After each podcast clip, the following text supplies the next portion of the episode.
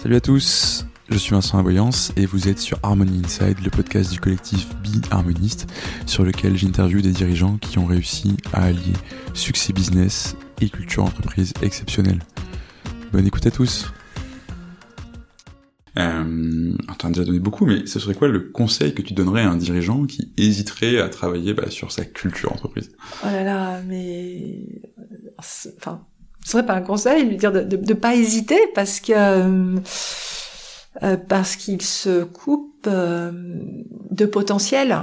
C'est que même si sa boîte elle marche déjà un peu, en, en travaillant sur sa culture, c'est-à-dire en faisant émerger ses points de force et en les poussant au maximum, en faisant émerger ses points de dysfonctionnement et essayant de trouver des solutions, mais il, va passer euh, des des étapes supplémentaires. Euh, voilà, il, ira encore plus vers le succès s'il est en succès et s'il est en difficulté.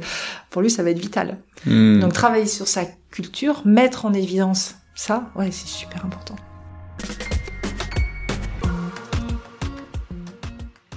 si ce conseil euh, vous a plu ou vous a fait réfléchir, bah déjà n'hésitez pas à aller écouter euh, l'interview intégrale, hein, puisque le lien est comme toujours dans la description.